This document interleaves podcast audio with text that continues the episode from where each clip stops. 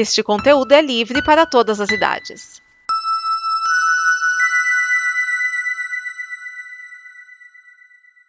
Obrigado por dar play neste programa. Em nome das pessoas que o fizeram, peço que você expresse sua opinião nos comentários e considere nos apoiar na campanha de apoio, seja no Apoia-se ou no PicPay. As informações e os comentários estão em nosso site comboconteúdo.com. Agora, fique com o programa.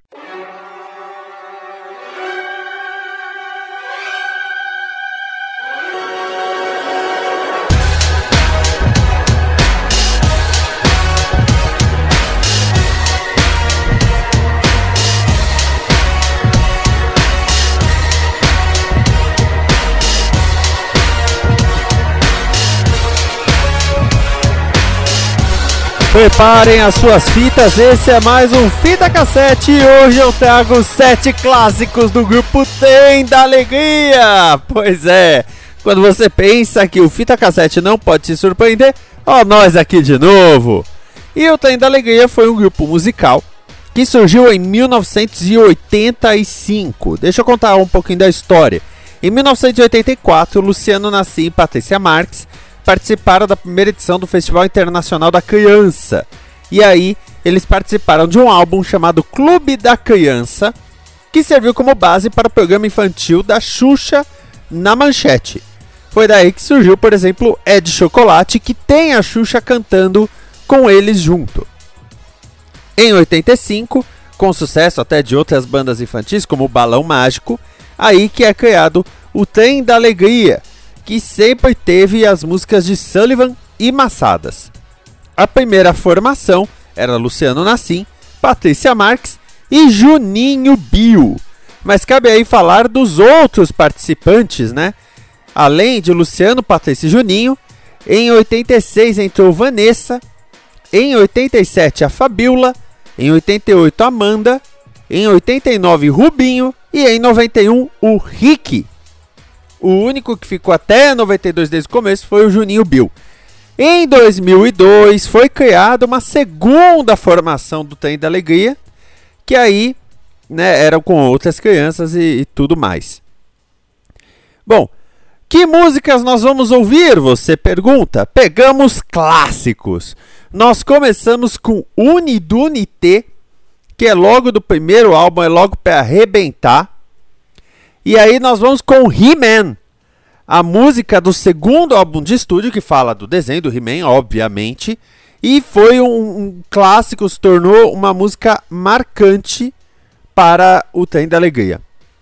Aí nós vamos com Orquestra dos Bichos, que é do terceiro álbum, o meu favorito, tá?